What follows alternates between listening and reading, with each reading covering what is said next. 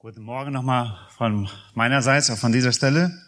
Ich freue mich, dass wir diese Zeit haben miteinander, wo wir Gemeinschaft haben dürfen miteinander, aber auch mit Gott und vor allen Dingen, dass wir hinhören wollen und es auch tun, um Gottes Willen mehr zu erfahren. Wir sprechen in diesen Tagen viel über den Charakter. Wir haben am ersten Abend am Samstag von Alex schon gehört, wie notwendig es ist, diese Charakterveränderung, wie wir die Sünde, welchen Einfluss die Sünde in unserem Leben hatte, dass wir egoistisch geprägt sind, dass auch von der Umwelt, ähm, der wir ausgesetzt sind, auch ja sündige Gedanken und ähm, äh, vieles auf uns hineindringt. Wir haben darüber gesprochen, dass wir ähm, das Ego, dieser Verstand, wo wir Entscheidungen treffen, dass er beeinflusst ist durch die Sünde, durch den Sündenfall. Und wir brauchen die Erneuerung und gerade da, wo wir zum Glauben kommen. Wir haben gestern mehr darüber gesprochen, im ersten Teil, was die grundlegenden Bedingungen für die Veränderung des Charakters sind. Wir haben gesagt, dass das Ziel der Wiedergeburt ist die Errettung und die Veränderung des Charakters. Einmal ist es die Errettung, aber gleich da und in dem Moment beginnt schon die Veränderung. Und das ist wichtig, dass wir dann auch im Wachstum bleiben. Das ist der nächste Schritt, wo wir ganz bewusst wachsen. Wir haben uns angeschaut, was einige Probleme sind, wo es stockt, warum wir nicht weiterkommen. Wir haben gesagt, dass es möglich ist, dass es die Lehre fehlt, dass Sorgen äh, um von außen, ähm, also auch bestimmte Irrlehren auf uns hineindringen, dass sie uns auch nicht erlauben, vorwärts zu kommen. Ähm, wir haben dann gesagt, dass es es stört. Wir können nicht, wenn wir nicht wirklich wachsen, ähm, können wir nicht wirklich zufrieden sein und äh, ähm, die Freude, die wahre Freude haben. Wir haben gesagt, dass für das Christen ist es einfach wichtig, dass er wächst und dass er vorankommt. Und wenn er diese Veränderung erlebt, erst dann erfährt er wahre Freude. Und es ist wichtig, dass wir erkennen, haben wir weiter gesprochen, dass es wirklich ein geistlicher Prozess ist. Es ist eindeutig, kommt dieses von Gott. Wir können es allein nicht bewirken durch unser Anstrengen. Und trotzdem haben wir sehr deutlich auch versucht zu sagen, Gott will, weil er uns befähigt hat durch die Wiedergeburt, uns ein neues Herz gegeben hat, dass wir bewusst an uns arbeiten, das Fleisch kreuzigen, dass wir äh, vorankommen, dass dieser neue Charakter oder das neue Leben, das Gott uns geschenkt hat, dass wir es bewusst leben. Ich möchte ein weiterer Satz hinzufügen, die ich gestern nicht so direkt gesagt habe, aber Gott will, dass wir heilig sind, wie er heilig ist, weil er unser Gott ist, unser Vater im Himmel und wir als Kinder Gottes dürfen und müssen ihm ähnlicher werden, mehr und mehr. Und er hat durch die Wiedergeburt uns auch diese Fähigkeit gegeben. Und er will aber auch, dass wir hart, wie gesagt, an uns arbeiten. Wir haben Galater 5, 24 gelesen. Da heißt es, die aber dem Christus Jesus angehören, haben das Fleisch samt den Leidenschaften und Begierden gekreuzigt. Es ist wichtig, dass wir immer vor Augen haben, Jesus wurde gekreuzigt stellvertretend für uns. Unser eigenes Ich muss auf die andere Seite des Kreuzes. Wir müssen uns bewusst sein, mein Ich lebt nicht mehr. Ich habe es unter das Kreuz, ich habe es äh, Jesus gebracht und das neue Leben jetzt darf ich wirklich mit Christus leben. Wir haben gesagt, dass dieser Kampf weiter besteht. Unser Fleisch hat sich ja nicht bekehrt, sondern das geistige Leben, was jetzt in uns wirkt, das ist das neue Leben und das müssen wir gemeinsam trainieren. Und wir haben gesagt, dass es ein Prozess ist in dieser Charakterentwicklung, dass es aufeinander folgender Prozess ist, dass wir Stück für Stück lernen, ähm, bestimmte äh, Dinge unter das Kreuz zu bringen und, und in der Abhängigkeit, also dass wir Gott Dinge unterstellen oder dass wir ihm abgeben, dass er es verändert. Äh, ein Bereich nach dem anderen, wo wir im Heiligtum, in Heiligung dann wachsen. Wir haben gesagt, dass es ein schrittweiser Prozess ist und dass es ein ständiger Prozess sein darf und soll. Und natürlich kann ich mir vorstellen, dass viele Fragen ähm, offen blieben. Und ich sagte gestern schon, dass wir heute zum praktischen Teil mehr kommen. Und das wollen wir auch. Ich hoffe, dass ihr euch selber Gedanken gemacht schon habt, wie das eine und andere aussehen kann und dass diese ähm, Bereitschaft wirklich auch hinzuhören, wie kann das dann mehr passieren in meinem Leben, dass wir sie mitgebracht haben heute Morgen. Und ich freue mich, dass wir noch diese Zeit jetzt auch gemeinsam miteinander haben. Ich sagte schon, für mich persönlich ist dieses ein wichtiges Thema, wo ich noch Lernender bin. Und ich freue mich über die über 40 Jahre, wo Gott in meinem Leben wirkt. Und ich darf diese Veränderung Stück für Stück erfahren. Und ich will sagen nochmal, ich ähm, erkenne 100 Prozent, dass es Gottes Gnade ist, was Gott wirkt. Und von der anderen Seite will ich aber auch sagen, und ich hoffe, dass wir es erkennen, Gott erwartet von uns auch 100 Prozent Einsatz in diesem Veränderungsprozess. Wir können nicht einfach warten, dass es irgendwie über uns äh, rüberkommt und jetzt sind wir heilig und jetzt ist alles äh, gut. Gott hat uns wohl die Fähigkeit dazu gegeben, wie gesagt, durch das neue Herz, aber erwartet von uns diesen vollen Einsatz, dass wir wirklich mit ihm äh, arbeiten. Wir haben gerade im, im Titus gelesen, dass Gott uns, wie gesagt, in Zucht nimmt und er schenkt uns diese Gnade auch in diesem Veränderungsprozess. Heute haben wir zwei Teile nochmal und der erste Teil habe ich genannt,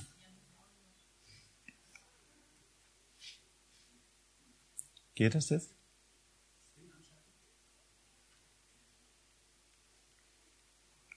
Ja. Bestandteile der Veränderung des Charakters. Und in diesem Teil, bei diesem Thema wollen wir uns einige äußerst wichtige Komponente anschauen, sowie einige praktische Anwendungen, die erforderlich sind, damit der Prozess stattfinden kann.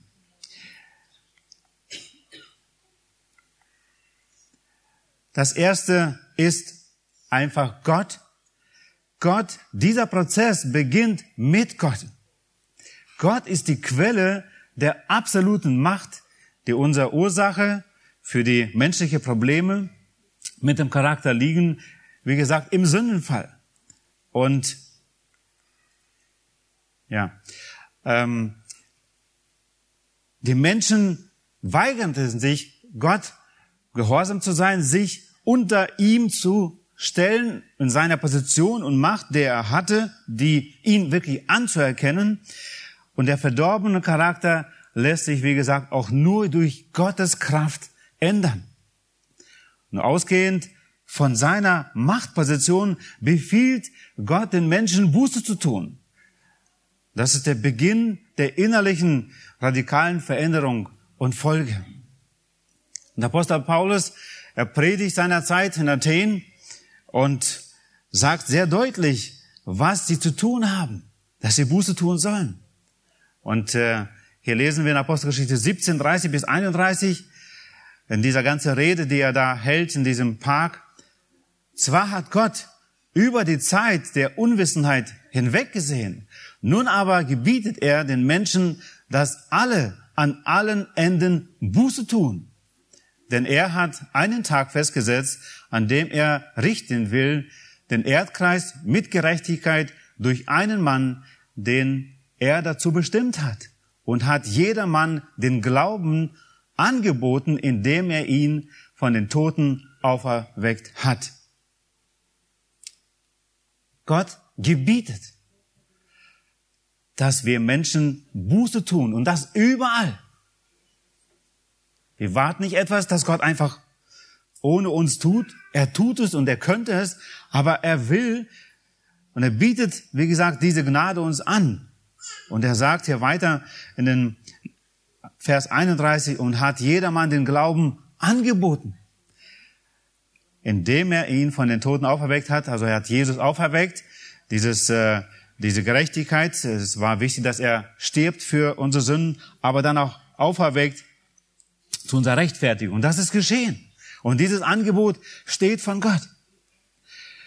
Es ist sehr wichtig, dass du selber oder auch den, dem du hilfst, den Glauben oder Gott kennenzulernen, ähm, irgendwie gläubig zu werden, dass du den Gott der Bibel vermittelst und dass du selber an den Gott der Bibel glaubst. Die Menschen haben eine Tendenz, einen Gott zu erfinden, der für sie bequem wäre. Gott passt sich nicht uns oder unseren Vorstellungen an, sondern er ist unveränderlich und ewig. Und es ist wichtig, dass wir den Gott der Bibel wirklich kennenlernen und auch ihn vermitteln und auch immer wieder fragen, an welchen Gott glaubst du? Ich glaube an einen Gott, der Wunder tun kann, der Tote auferwecken kann. Damals und heute kann Gott Wunder tun. Und es ist wichtig, dass wir diesen Gott, der Himmel und Erde geschaffen hat, den einzigen wahren Gott, nicht einen unter vielen, diesen Gott kennen und den auch, wie gesagt, vermitteln.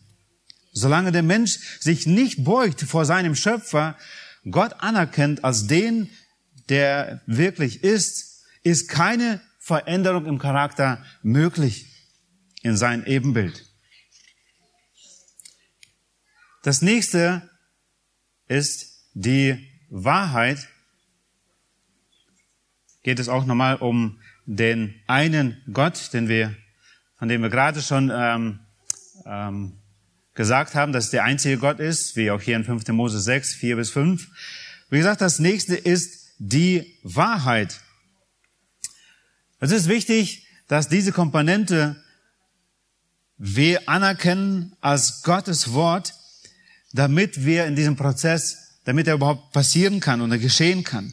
Gott offenbart uns die Wahrheit durch sein Wort. Und im Wort Gottes offenbart uns Gott den Charakter von Jesus Christus, in dessen Ebenbild er uns verwandeln möchte.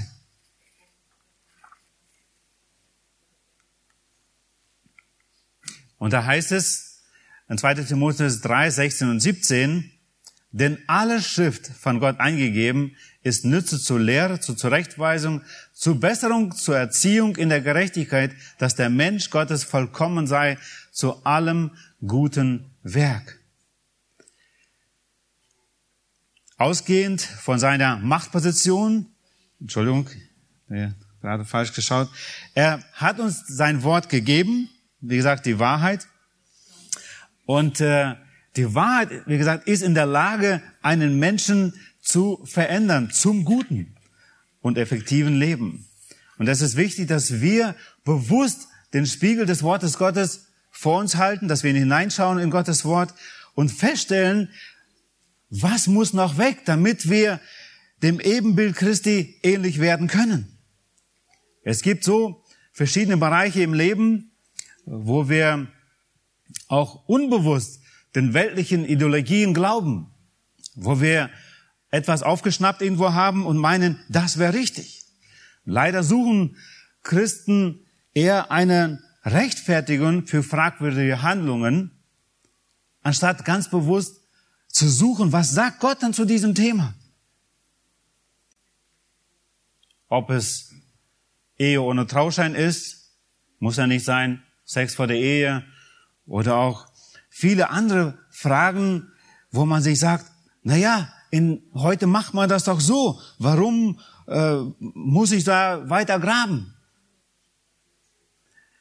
Menschliche Methoden, sagten wir gestern schon, können kurzfristig den gleichen äußerlichen Effekt haben, aber es ist wichtig, dass wir uns unter Gottes Wort stellen und von ihm uns wirklich verändern lassen. Es war Jesu Gebet im hohenpriesterlichen Gebet in Johannes 17, Vers 17, heilige sie in der Wahrheit. Dein Wort ist die Wahrheit. Das war sein Gebet. Und wenn wir dieses heilige Leben, zu dem wir aufgerufen werden, dessen Berufung wir leben dürfen als Kinder Gottes, die wir hier Licht und Salz sein dürfen, dann ist es wichtig, dass wir diesen Charakter Gottes widerspiegeln. Und es war das Gebet unseres Herrn für die Jüngern, aber auch für uns heute, heilige sie in der Wahrheit. Und es kann und es wird nicht anders passieren, als wir uns viel mit dem Wort Gottes beschäftigen. Nochmal eine Skizze, etwas ergänzt zu dem, was wir gestern uns schon angeschaut haben. Wir haben gesagt, dass wir, wie gesagt, als Persönlichkeit, wie wir uns entwickeln, dass es wichtig ist, dass wir verstehen, was alles auf uns äh, hineindrängt und wie das dann zu dem Willen kommt, zu unseren Entscheidungen und endgültig zu den Taten, die wir tun. Es ist wichtig, dass diese Komponente, von der wir gerade sprechen, dazu kommt. Und hier seht ihr Gott, wie gesagt, den ewigen, einzigen, wahren Gott, dass wir ihn erkennen und anerkennen, als den er ist, dass wir dann die Wahrheit, die Gottes Wort ist, anerkennen als solches. Und wenn das Priorität hat in unserem Leben, dann werden wir diese Veränderung ähm, wahrnehmen oder werden sie erfahren, wie selbst in unserem Verstand, in unserem Herzen, das Stück für Stück es ändert. Und wo die Gefühle und Wünschen, die aus unserem egoistischen Leben kommen, wo wir sie werden wirklich besiegen können. Und das ähm, erfreut, wie, wie, wie Gott dann dieses Prozess, äh, wie gesagt, führt in unserem Leben und wie wir wie gesagt, ein Bereich den anderen ähm, Gott unterstellen und wo er wirklich Herrscher sein kann und diese Veränderung erfahren. Es führt uns zu Überzeugungen. Wenn wir Gott und sein Wort wirklich richtig anerkennen, führt, führt es uns zu Überzeugungen. Und dieser dritte wichtige Komponente im Prozess der Veränderung ist die persönliche Überzeugung, wie gesagt, in der Wahrheit. Und damit ein Mensch handelt, muss er überzeugt sein von der Wahrheit. Er muss überzeugt sein, dass die Wahrheit von Gott kommt und somit auch von seiner Autorität kommt und äh, seiner und er auch Macht hat darüber äh, uns auch zu helfen, das zu, äh, das zu umzusetzen.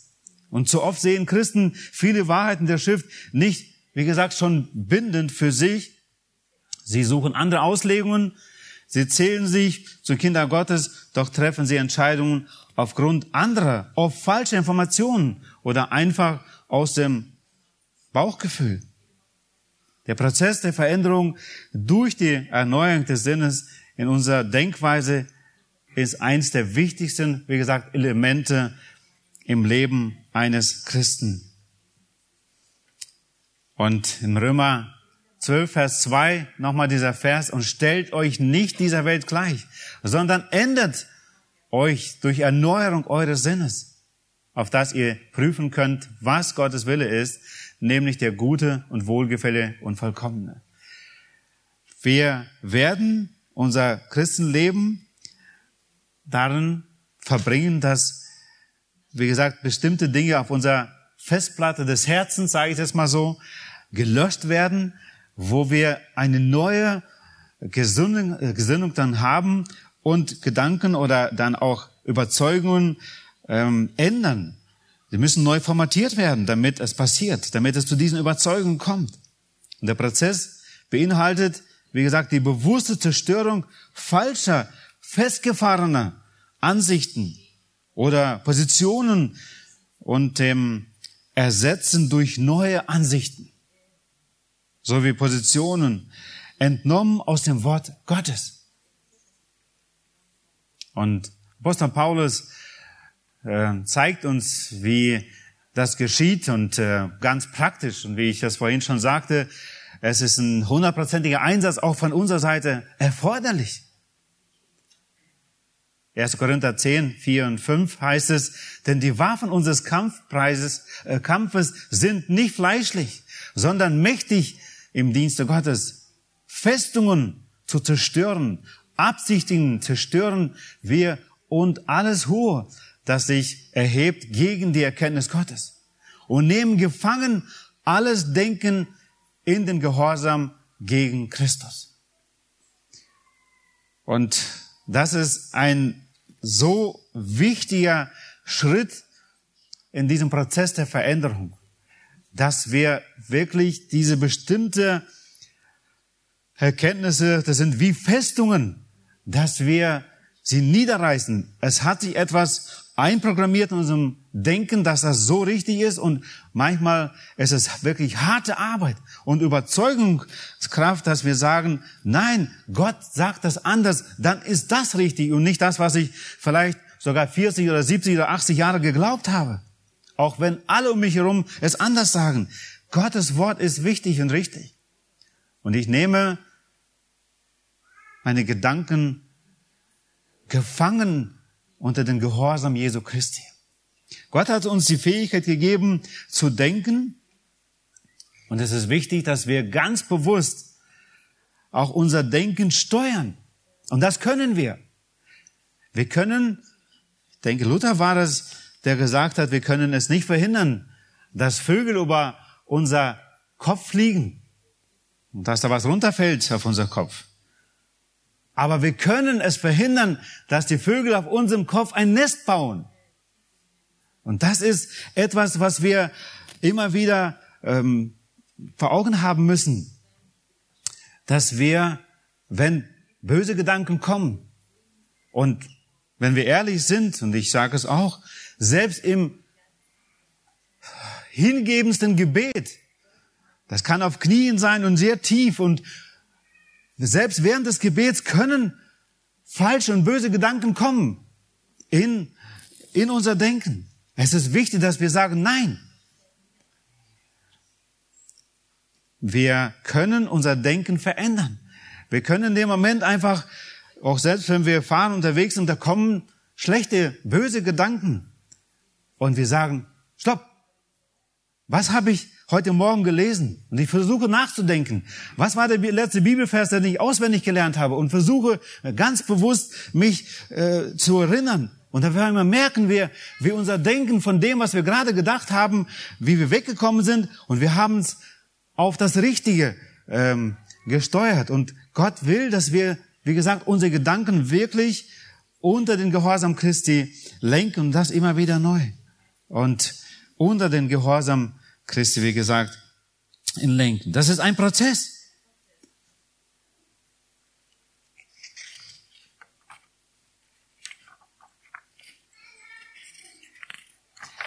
Das nächste sind die Handlungen. Die nächste Komponente, wer, welches, wie gesagt, aus der Überzeugung unserer Persönlichkeit kommt. Gewonnen auf der Wahrheit der Schrift kommen wir zu diesen Handlungen.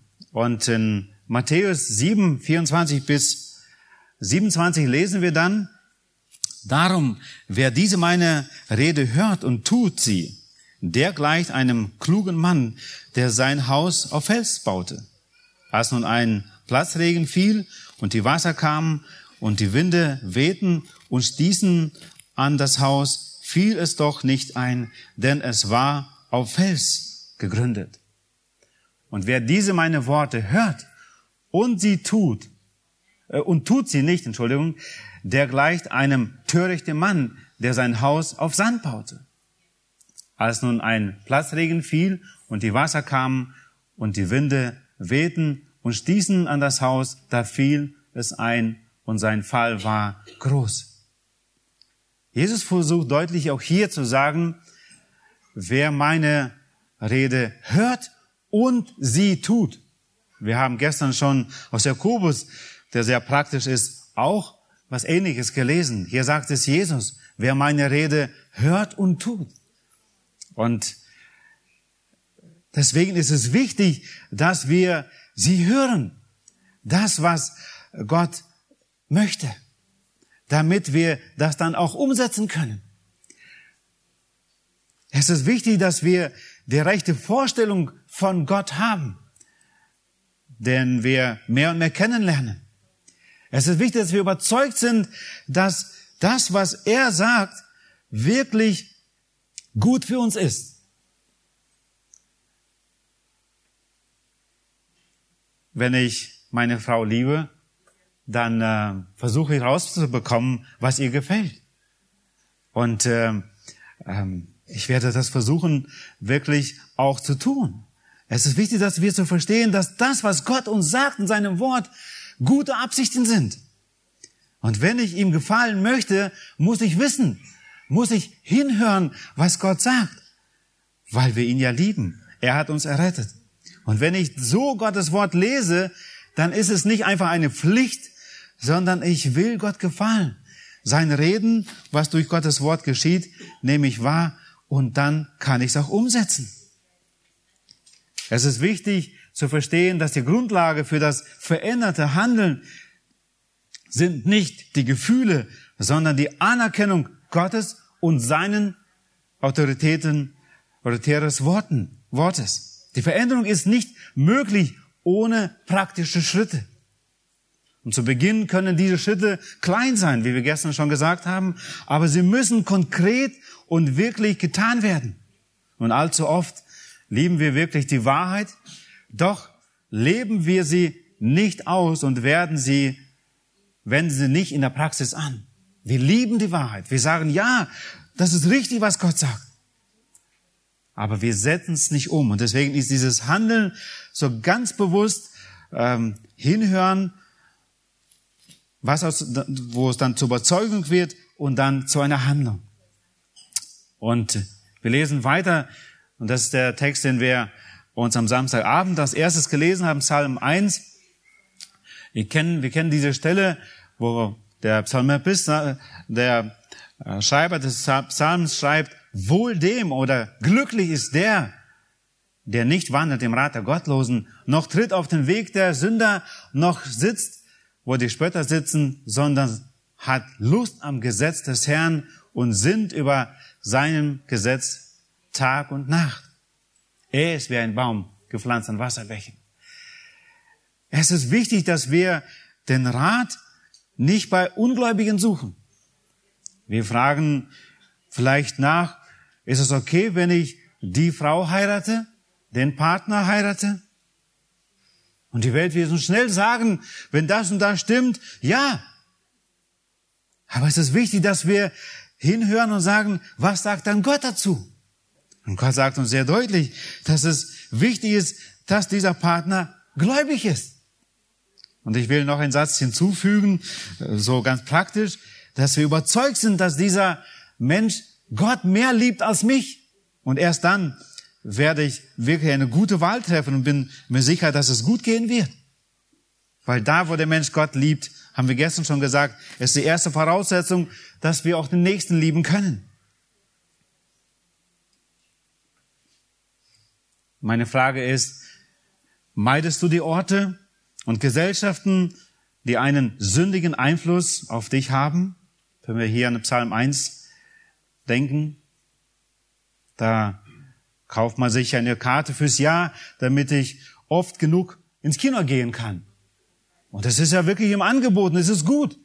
Aber die Frage ist, ist es wirklich der Ort, wo Gott mich so oft in der Woche und im Monat hinschickt, damit ich lerne, wirklich geistlicher werde? Es ist eine Versuchung. Äh, so günstig das zu bekommen. Aber ist dieser Einfluss wirklich gut auf mich?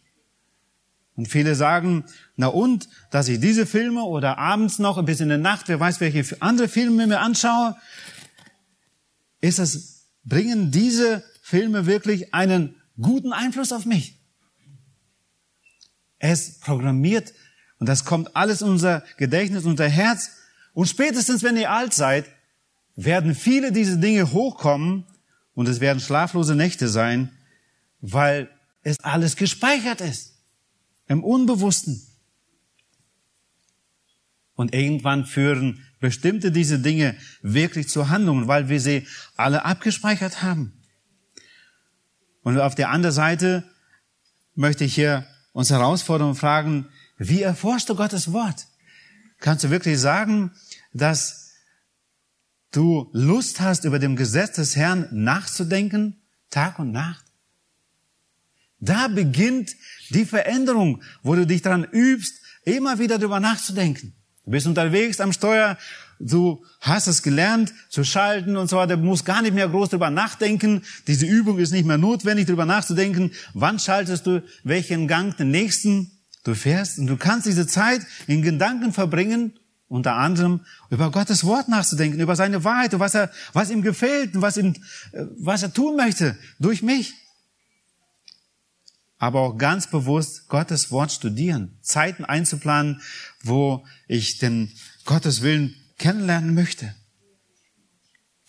Ein weiterer Schritt, nachdem wir Gott als Gott sehen, nachdem wir Gottes Wort haben, Überzeugungen, bestimmte Handlungen, wir sagen, anerkannt haben, dass sie richtig sind, ist es wichtig, dass wir diese gute Prinzipien und dessen wirklich Überzeugung äh, kommen, dass sie zu Gewohnheiten werden in unserem Leben. Und wenn wir diese richtige Handlung regelmäßig tun, werden sie zwangsläufig zu Gewohnheiten.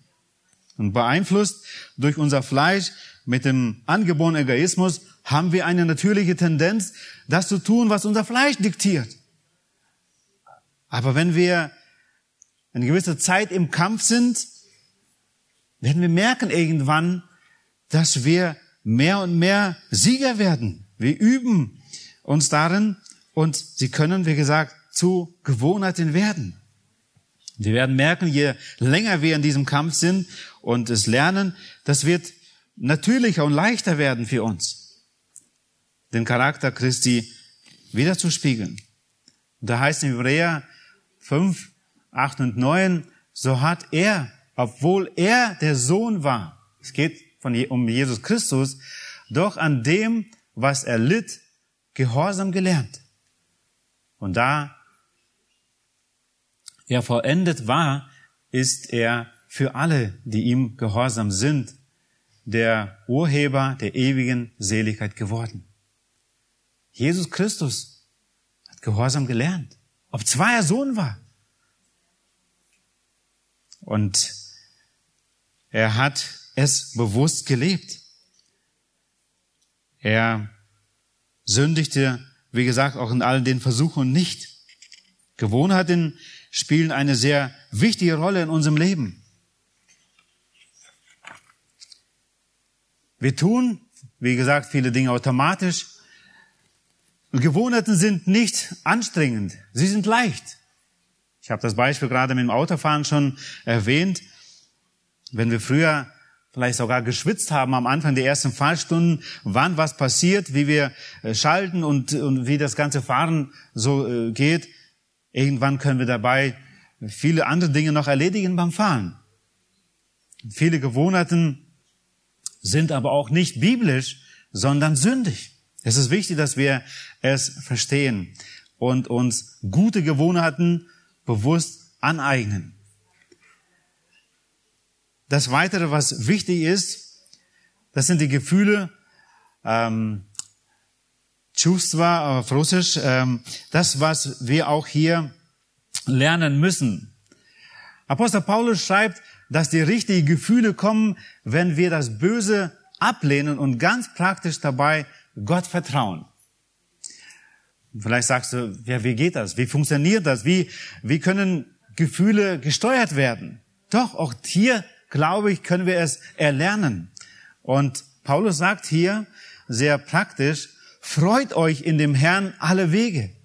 Und abermals sage ich, freut euch. Es ist ein Befehl, sich zu freuen und zu freuen am Herrn. Und das nicht nur zu bestimmten Zeiten am Sonntag, wo wir froh bestimmte Lieder singen, sondern hier heißt es, freut euch an dem Herrn alle Wege. Und wir wissen, von wo Paulus diesen Brief schrieb, aus dem Gefängnis. Und er ermutigt die Philippa, freut euch am Herrn. Es ist ein Gefühl, und wir können es steuern, wenn wir an ihn und an, an das, was er erlitten hat, für uns aus Liebe und dass er möchte, dass wir uns freuen. Wir können es lernen. Eure Güte lasst kund sein allen Menschen. Der Herr ist nahe. Sorgt euch um nichts, sondern in allen Dingen lasst eure Bitten im Gebet und Flehen mit Danksagung vor Gott kund werden. Und der Friede Gottes, der höher ist als alle Vernunft, wird eure Herzen und Sinne in Christus Jesus bewahren. Auch dass wir unsere Sorgen abgeben können, im Wissen, dass er für uns sorgt. Das entlastet uns und äh, Wir können auch hier wirklich ein gutes Gefühl bekommen, zu wissen, ich habe es Gott abgegeben. Und er übernimmt jetzt die Verantwortung über das, was ähm, geschieht. Er wacht über mich. Ich gehe jetzt schlafen, aber ich habe es Gott abgegeben. Ich habe mir gerade gestern erinnert, sind hier in Polen seiner Zeit, als wir unterwegs waren von hier nach Hause bei einer Nachtfahrt, sehr müde, draußen etwas gesprungen auf dem Parkplatz, um dann weiterzufahren, bis nach Hause zu kommen. Es war gegen drei Uhr nachts. Fiel etwas aus der Tasche. Und ich merkte dann zu Hause angekommen, dass mein Portemonnaie fehlt. Und ich habe damals äh, gesagt, ja, Herr, wie? Ich bin im Einsatz für dich. Es gab, waren einige Spenden, es waren ungefähr 500 D-Mark damals, für mich sehr viel Geld. Und es war natürlich erstmal ein Schock. Und ich ging auf die Knie und habe einfach gesagt, Gott, ich weiß nicht, ähm, wie es passiert ist. Es ist dein Geld. Ich kann es dir auch nicht ersetzen. Das waren Spenden und ich kann es auch nicht einfach so äh, weiter tun, als ob. Bitte, Herr, schenk doch Gnade, dass dieser Mensch entweder, dass er nicht mehr schlafen kann, dass er mir das Geld wiedergibt, oder ähm, äh, du kannst es irgendwie anders mir geben, aber bitte mach es. Ich hab's nicht und ich kann nicht weiter. Ich habe auf Knien vor Gott es ihm gesagt bin aufgestanden, mich umgezogen und zur Arbeit gefahren. Und äh, Gott hat wirklich dieses Wunder getan. Wochen später bekamen wir einen Brief aus Polen. Der Mann konnte nicht schlafen. Er schaut auf diese EC-Karte. Damals war da so ein Bild abgebildet und er meinte, das würde ihm immer nachts anschauen. Und er konnte nicht schlafen. Er musste dieses Geld abgeben aus Polen. Kann mir vorstellen, ne? Ich durfte ihn später besuchen, hat mir das Geld auch persönlich abgegeben. Gott hat auch da viele Wunder getan, aber es führt zu weit, um es auszuführen. Er schenkte ihm die Bibel und in Polnisch. Und er da, ich habe das Gefühl gehabt, er hatte so viel Freude gehabt, als ob ich ihm eine Million geschenkt hätte. Er suchte die Wahrheit. Er suchte Gottes Wort. Er war in vielen Kirchen hier gewesen in Polen, fand sie nicht. Und jetzt hat er eine Bibel. Gott hat es zugelassen. Aber ich möchte nur sagen, Gott befreit uns von Sorgen und schenkt uns wirklich auch Gefühle, die ja, die ihn erfreuen und die gut sind. Und Gott möchte, dass wir als Kinder Gottes wirklich Freude in ihm haben und unsere Sorgen ihm abgeben. Und das dürfen wir lernen. Nicht, dass wir keine Probleme haben. Und kommen zum siebten und letzten dieser Lektion. Das ist der Charakter. Charakter ist eine Zusammenspiel, wie wir schon sagten, am ersten Abend unseres Denkens, unserer Gefühle, unserer, unserer Entscheidungen, so wie unserer Taten. Er verändert sich entsprechend der Veränderung einer der aufgezählten Komponente. Ob es die Gefühle sind, das Denken, die Taten, es verändert sich. Und hier heißt es dann, 2. Korinther 4, 16 bis 18, Darum werden wir nicht müde, sondern wenn auch unser äußerer Mensch verfällt, so wird doch der innere von Tag zu Tag erneuert. Denn unsere Bedrängnis, die zeitlich und leicht ist, schafft eine ewige und über alle Maßen gewichtige Herrlichkeit. Uns, die wir nicht sehen auf das Sichtbare, sondern auf das Unsichtbare, denn was sichtbar ist, das ist zeitlich, was aber unsichtbar ist, das ist ewig. So wird doch der innere Mensch, wie gesagt, von Tag zu Tag erneuert. Erfahren wir das? Das darf und soll uns motivieren, dass Gott dieses tut. Wir haben gerade gesagt, dass Gott der ist, der aktiv ist, von ihm alles ausgeht, der uns, wie gesagt, nicht nur erschaffen hat, er sucht diese Gemeinschaft mit uns. Er ist der einzige wahre Gott, er ist der, der unser Charakter verändern kann. Ob zwar wir noch im Fleisch sind, er will es tun, durch die Wahrheit, er hat uns sein Wort gegeben.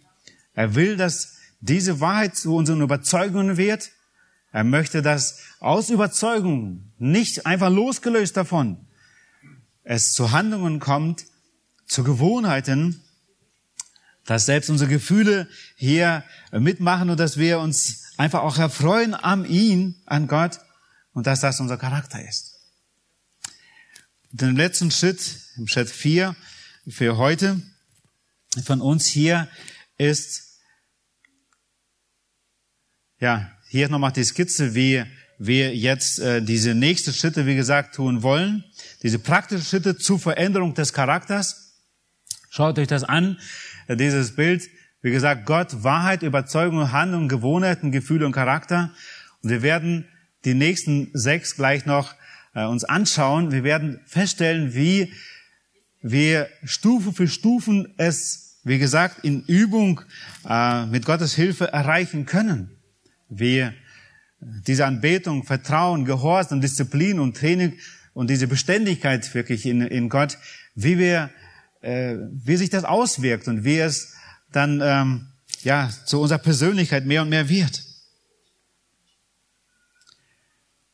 Der allererste Schritt ist, wie schon gesagt, ist die Wiedergeburt. Darüber haben wir gestern uns mehr unterhalten. Ohne dem funktioniert keine Veränderung. Ähm, in das Ebenbild Christi. Wir können bestimmte äh, Veränderungen erfahren im Charakter einfach durch Disziplin. Aber wovon wir hier sprechen, wirklich in das Ebenbild Christi, ähm, was ewig ist, das geschieht, wie gesagt, nur ab dem Moment der Wiedergeburt. Und nachdem der Mensch ein neues Herz durch die Wiedergeburt erhalten hat, gilt es einige, wie gesagt, praktische Schritte zu gehen, die uns weiter zum nächsten, zur nächsten Stufe bringen. Einmal ist es die Anbetung. Wenn man Gott anerkennt, ist die einzige richtige Handlung ihm gegenüber ungeteilte Ehrfurcht vor ihm. Und da sehen wir diese Pfeile dann zu Gott hin, dass wir ihn wirklich anbeten. Und Jesaja 66, Vers 2 heißt es dann, denn dies alles hat meine Hand gemacht. Und so ist dies alles geworden, spricht der Herr. Ich will aber den ansehen, der demütig und zerbrochenes Geistes ist und der zittert vor meinem Wort. Es ist wichtig, dass wir Gott als solchen anerkennen. In voller Demut sagen, ja, du bist Schöpfer, ich bin Geschöpf. Du hast alles wunderbar gemacht. Du bist der Herr. Die Anbetung Gottes wird uns unbedingt zur Wahrheit des Wortes Gottes führen.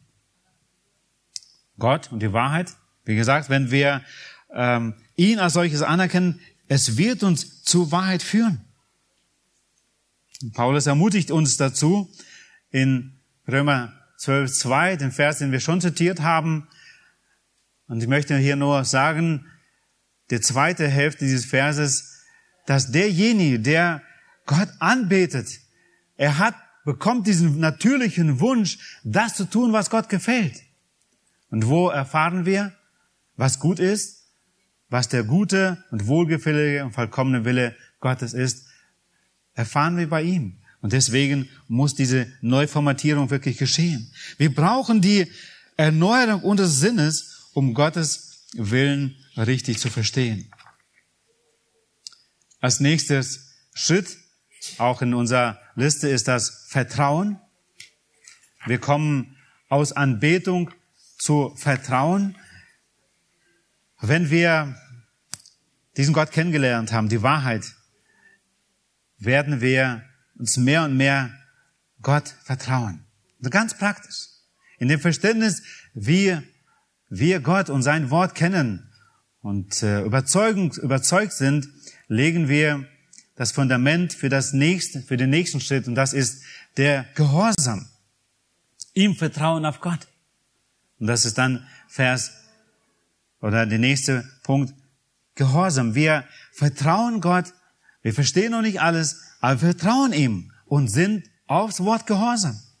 Gehorsam den Willen Gottes ist eine kluge und natürliche Reaktion der Person, die erkennt, dass Gott der größte und mächtigste ist, dass er gnädig und gut ist und Gehorsam ist eines der wichtigsten Elemente des christlichen Lebens.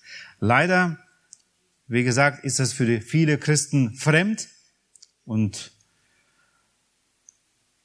absolut gehorsam zu sein.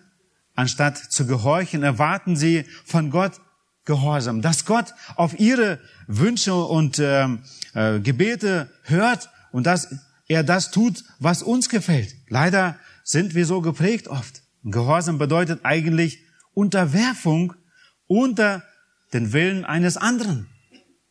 Jesus Christus demonstrierte dies perfekt in seinem eigenen Leben. Und Philippa 2, 6 bis 8, auch ein bekannter Abschnitt, den wir kennen, da heißt es, der, als er in der Gestalt Gottes war, es nicht wie einen Raub festhielt, Gott gleich zu sein, sondern er entäußerte sich selbst, nahm die Gestalt eines Knechtes an und wurde wie die Menschen. Und in seiner äußeren Erscheinung als ein Mensch erfunden, erniedrigte er sich selbst und wurde gehorsam bis zum Tod, ja, bis zum Tod am Kreuz. Wie erfahren wir oder wie kommen wir weiter voran in dieser Veränderung? Dass wir gehorsam sind. Gott ist Wort, nachdem wir uns ihm anvertraut haben. Wir leben, wie gesagt, in einer Welt, in der Gehorsam eine als Schwäche angesehen wird. In Wirklichkeit ist Gehorsam gegenüber Gott die klügste Entscheidung, die man treffen kann. Und wenn wir Gott gehorsam sind, werden wir nicht nur gute Ergebnisse erreichen in unseren Taten, sondern wir werden ähm, es erleben, wie Gott uns verändert. Wenn wir Gott vertrauen, dass er die besten Absichten mit uns hat, dann werden wir uns ihm anvertrauen, dann werden wir einfach ihm gehorchen.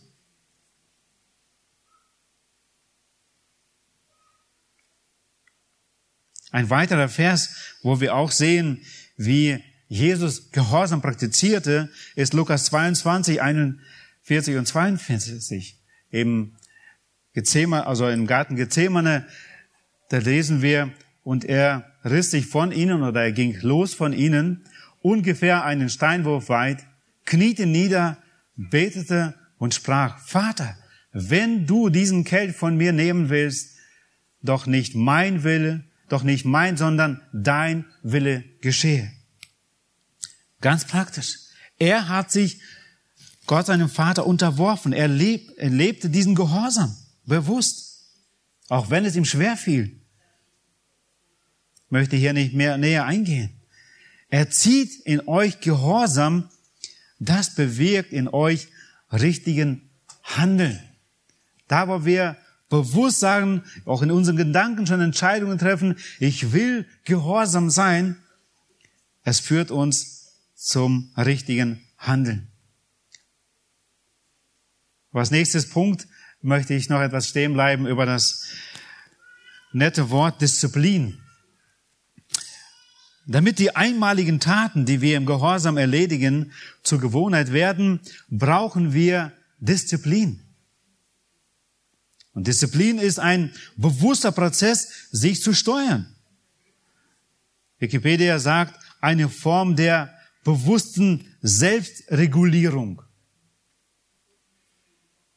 Unsere Aufgabe ist es, einen einmaligen Sieg zur Gewohnheit zu machen.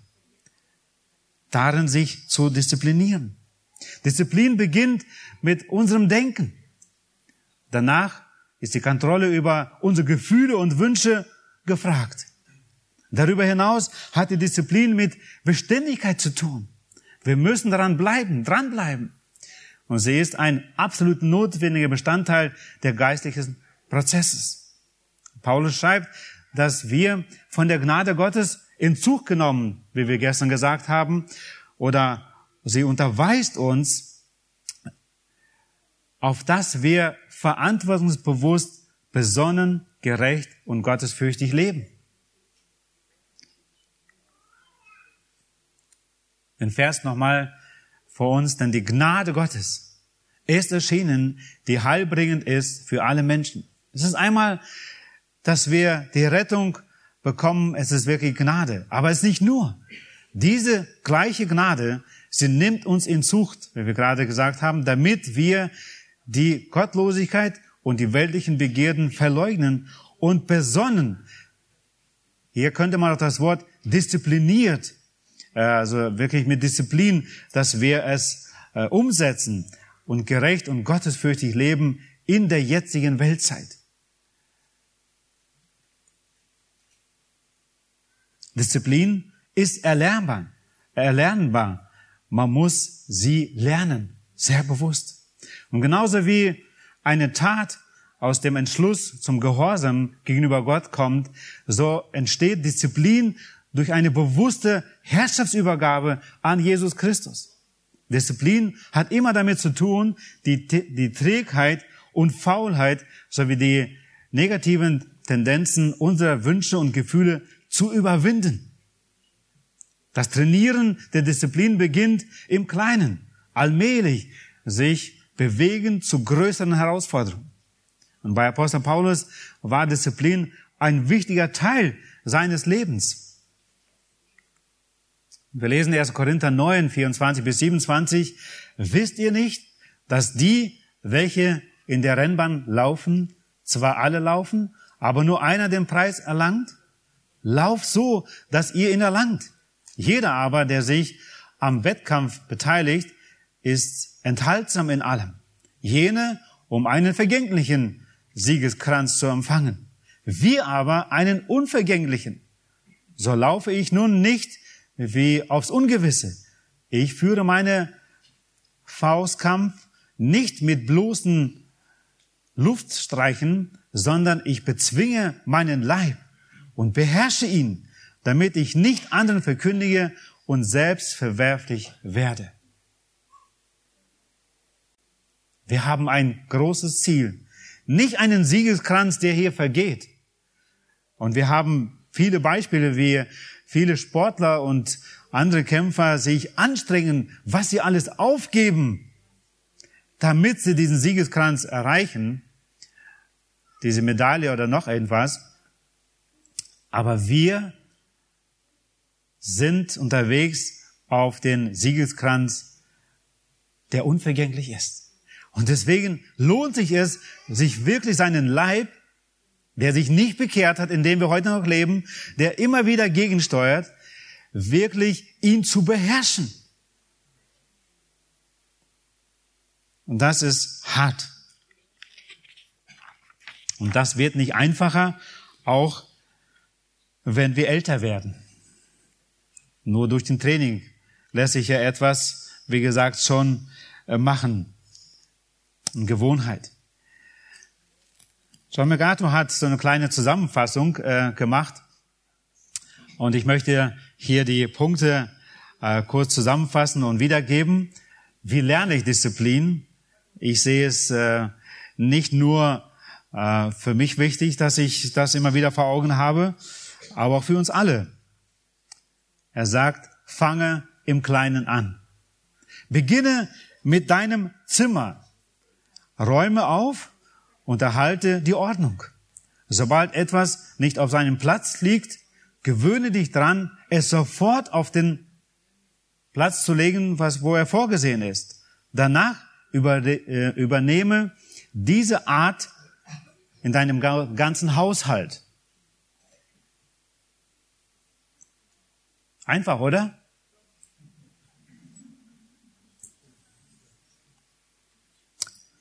Sei pünktlich. Ein zweiter Punkt. Und vielleicht klingt es so nichtig für den geistlichen Bereich. Was hat das schon mit Charakterveränderung zu tun?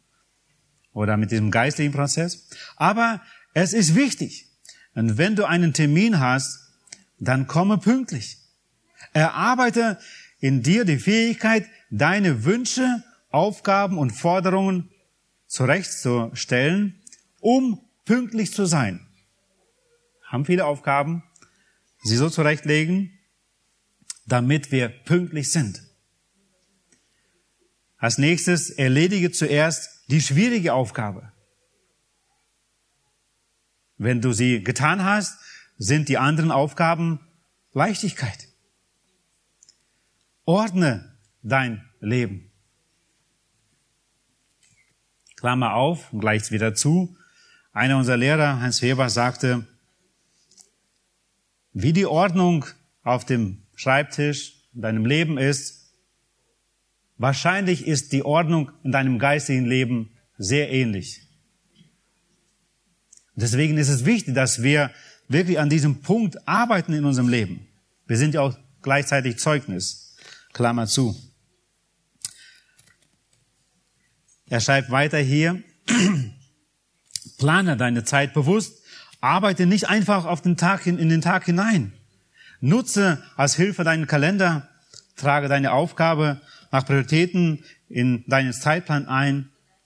Und wenn du die Zeit nicht bewusst steuerst, dann wird alles andere dich steuern. Als fünftes nehme Hinweise an. Hinweise helfen, dir diszipliniert zu sein, zu zeigen und sie zeigen dir auf, was du vermeiden solltest. Vermeide nicht Kritik, akzeptiere sie mit Freude.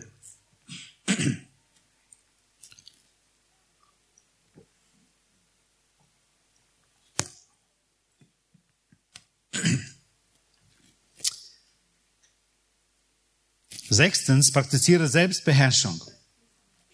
Lerne deine Gefühle oder deinen Gefühlen Nein zu sagen. Lerne, dass du zu tun, das zu tun, was dran und richtig ist, auch wenn du keine Lust dazu hast.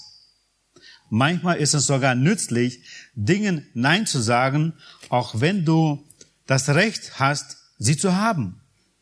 Zum Beispiel Leckereien. Wenn du eine Disziplin im physischen Bereich eintrainiert hast, wird sie dir helfen, im geistlichen Bereich diszipliniert zu sein. Und letztes und siebtes, übernehme Verantwortung. Da, wo du die Möglichkeit hast, übernehme Verantwortung. Weil, ich habe es nicht mehr wörtlich hier, äh, es hat nicht gedruckt hier, weil wenn du Verantwortung übernimmst, wird es dir helfen, dein Leben einfach auch zu ordnen und du wirst selber besser vorankommen. Ah jetzt habe ich es hier, groß, Entschuldigung. Wenn du die Gelegenheit hast, freiwillig, wie gesagt, eine Aufgabe zu übernehmen, tu es. Verantwortung fordert dich heraus, organisiert zu werden. Je disziplinierter du wirst, desto mehr erwirbst du neue, gute Gewohnheiten, die den Charakter von Jesus Christus natürlich widerspiegeln. Wir sind fast fertig. Als nächstes ist das Training. Und sobald wir richtige Gewohnheiten eingeübt haben, kommen wir dazu, richtige Gefühle zu erlernen. Und folgender Text sagt uns, dass Gefühle trainierbar sind.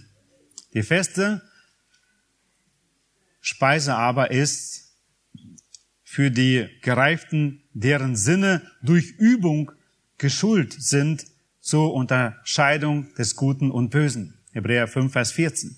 In Russisch heißt es, твердо же пища для людей, зрелых чувства, которых опытом приучены.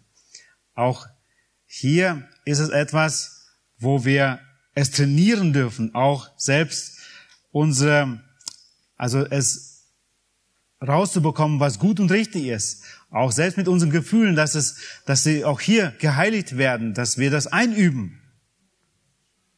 Der Heilige Geist sagt hier klar, dass die Reife eines Christen unbedingt damit zusammenhängt, inwieweit seine Gefühle es gelernt haben, richtig auf die Herausforderung zu reagieren. 1. Timotheus 4, 7, den unheiligen, altweiberlichen, ähm, Altweiber Gereden oder so, Altweiber, Legenden, ja, verschiedene Übersetzungen, äh, aber weise ab, dagegen übe dich in der Gottesfurcht. Der andere Übersetzung sagt Gottseligkeit. Übe dich. Ähm, Paulus, der sicher am Ende seines Lebens war, als er diesen Brief an Timotheus schrieb, wusste ganz, ganz genau, wie hart diese Arbeit ist. Aber er sagt zum jungen Timotheus, übe dich in der Gottesfurcht. Und ich verstehe den Paulus an dieser Stelle so gut. Erlerne fromme Gedanken, fromme Wünsche und fromme Handlungen. Und der Schrift, der Schrift befiehlt uns,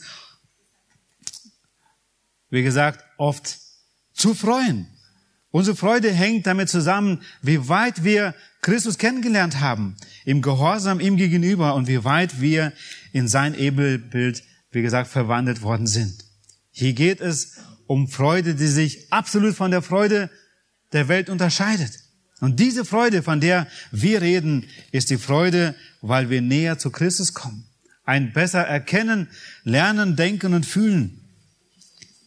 Das bewirkt echte himmlische Freude. Und der Vers in 1. Petrus 1, Vers 8 beschreibt es nochmal so deutlich. Ihn liebt ihr, obgleich ihr ihn nicht gesehen habt. An ihn glaubt ihr, obgleich ihr ihn jetzt nicht seht. Und über ihn werdet ihr auch jubelnd freuen mit unaussprechlicher und herrlicher Freude. Das ist das Ziel. Das ist der Wunsch, dass wir dahin kommen, dass es für uns nichts Größeres in dieser Welt gibt, worüber wir uns mehr freuen als über Christus und die Gemeinschaft mit ihm. Und ich hoffe, dass unser Jubel und wirklich diese Freude, von denen wir hier lesen, unaussprechliche, herrliche Freude, über die wir jubeln, wirklich immer größer ist als das Tor beim Fußball oder ein neues Auto oder noch irgendwas, dass diese Freude wirklich das Allergrößte ist. Und dass alle um uns herum es wissen, es gibt für mich keine größere Freude und kein größeres Jubel, als Jesus zu kennen, als unseren Heiland und Retter und dem unser Leben gehört. Und als allerletztes ist es dann die Beständigkeit, da wir wissen, dass Veränderung des Charakters ein geistlicher Prozess ist, müssen wir ständig und ernsthaft zu Gott beten, dass er uns in uns dieses wirkt. Philippa 1, Vers 6 heißt es, weil ich davon überzeugt bin, dass der, welcher in euch ein gutes Werk angefangen hat, es auch vollenden wird bis auf den Tag Jesu Christi. Es ist wichtig, dass wir als Christen die Heilsgewissheit haben. Dass wir wissen, Gott hat dieses neue Leben in uns angefangen, dass wir uns darüber freuen, dass er es getan hat, dass wir Buße tun konnten, dass wir dieses neue Leben haben. Und es ist wichtig, dass wir wachsen, sehen diese Veränderung, die Gott wirkt in uns und dass wir Gott danken für diese Zuversicht, die wir haben. Er wird dieses angefangene Werk auch vollenden. Es darf uns nicht und soll uns niemals einfach sagen, na ja, er wird es tun, ich brauche nichts tun. Nein, wir haben es versucht zu sagen, es ist wichtig, dass wir mit 100 Prozent Fleiß aktiv dabei sind. Gott will es, dass seine Kinder es sind. Von der anderen Seite dürfen wir sagen, es ist Gnade. Es ist nicht mein Verdienst, sondern es ist Gnade, auch wenn ich mich hart anstrenge und bewusst von Dingen lossage und meinen Leib knechte.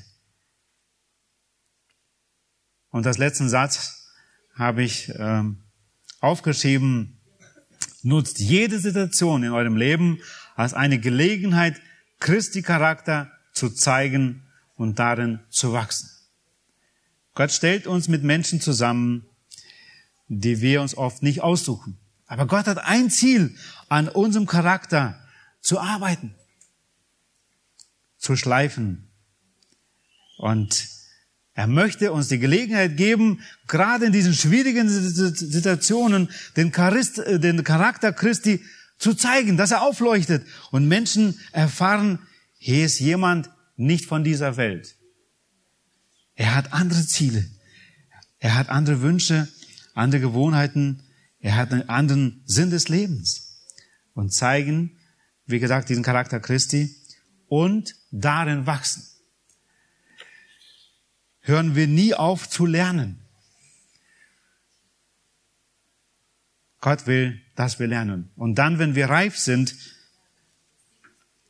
wird er hoffentlich, was heißt hoffentlich, er wird uns zu sich nehmen Aber heute gibt er uns noch Zeit zu lernen und es umzusetzen und Zeugen zu sein. Wenn wir es kurz noch mal zurückblättern und dieses eine Bild sehen, hier sehen wir, wie gesagt, wie es so eng zusammenhängt, wie Gott die Wahrheit, diese Überzeugung, Handlungen, Gewohnheiten, Gefühle, Charakter, wie das sich aufbaut, dass es von Gott kommt. Und hier auf der rechten Spalte sehen wir, was bewirkt es in uns, wenn wir die richtige Einstellung zu diesem Prozess haben. Es wirkt in uns Anbetung, Vertrauen, Gehorsam, Disziplin, Training und es wird zu einer Beständigkeit. Es sind so eng verbunden. An einer Seite sagen wir, es ist alles Gottes Gnade. Und von der anderen Seite wirken wir und tun wir, als ob alles von uns abhängig ist. 100 Prozent. Und das zusammen möchte Gott gebrauchen und er will dadurch geehrt werden und ihm gehört alle Ehre. Und wenn wir seiner Zeit im Himmel sein werden, werden wir das Leben lang oder den Rest unseres Lebens ihn anbeten und ihm sagen, du bist würdig anzubeten, nicht ich, sondern du. Und das wünsche ich mir und uns allen, dass wir die Ewigkeit mit euch allen und mit vielen mehr äh, verbringen und Gott auf ewig anbeten. Da wird die Freizeit nie aufhören. In diesem Sinne, lassen wir doch unseren Herrn anbeten, stehen dazu nach Möglichkeit auf.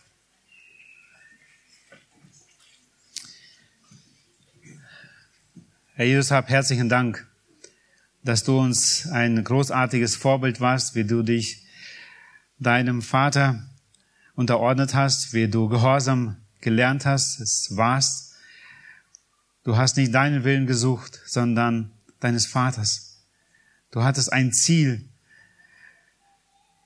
uns zu erretten, zu erlösen. Und du hast stellvertretend dein Leben gegeben, wenn es dir auch das Leben gekostet hat, dieses irdische.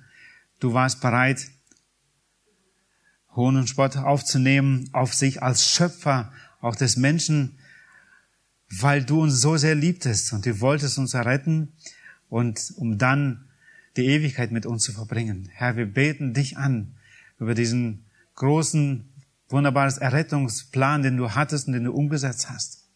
Wir danken dir, dass wir es in deinem Wort erfahren dürfen, was dein Plan war und ist und wie du uns immer als Sünder äh, errettet hast, wie du uns eine neue, hast uns eine neue Kreatur gemacht, du hast uns ein neues Herz geschenkt hast, du hast uns einen neuen Wunsch und Willen geschenkt, dir ähnlicher zu werden. Das ist, das ist deine Absicht gewesen und danke für all das, was du bis jetzt jedem Einzelnen von uns bewirkt hast in deiner Gnade. Herr, und wir möchten dich bitten, hilf uns hier nicht stehen zu bleiben, sondern bewusst Bereich für Bereich einfach dir zu unterordnen, deinem Willen, deinem Wort, im Gehorsam, diszipliniert, im Training, dass wir dich damit ehren. Herr, und danke, dass wir dies alles tun dürfen, nicht aus unseren eigenen Kräften oder müssen, sondern dass du uns dazu befähigt hast und uns alles gegeben hast zum gottseligen Leben. Herr, wir preisen dich darüber und beten dich an. Und wir wollen dich Lob singen, dich ehren, heute und hier schon einmal in Ewigkeit. Du bist es würdig. In Jesu Namen, Vater. Amen.